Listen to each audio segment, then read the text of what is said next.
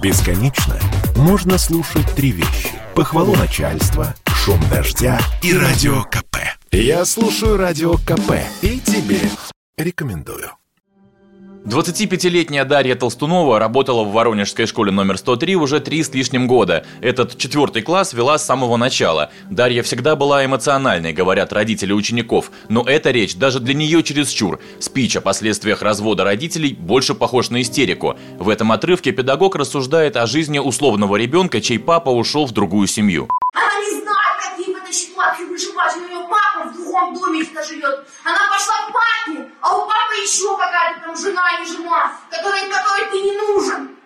Ты и папу не нужен, и у мамы практически ты не нужен. Тебе внимания не уделяют. И ты брошенный какой-то, ты начинаешь на всех огрызаться. Начинаешь быть злым на всех. На учителей, на взрослых. Ты начинаешь быть злым, потому что ты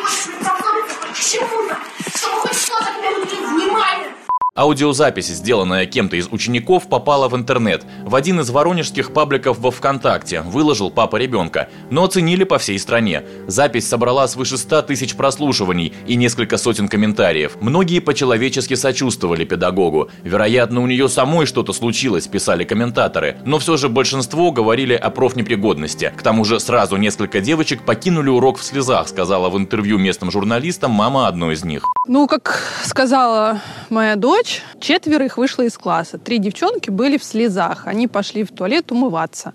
Их это тронуло. Может быть, э, в процессе, когда именно выступал учитель, эта эмоциональная сторона э, тоже повлияла. И кто его знает, да, семьи все разные, дети все разные, тоже все по-разному это все воспринимают.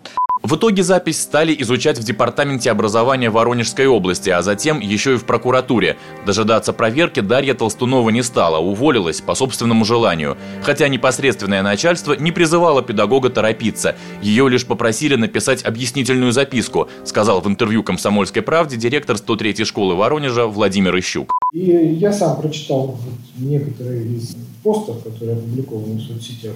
Там меня цепляют.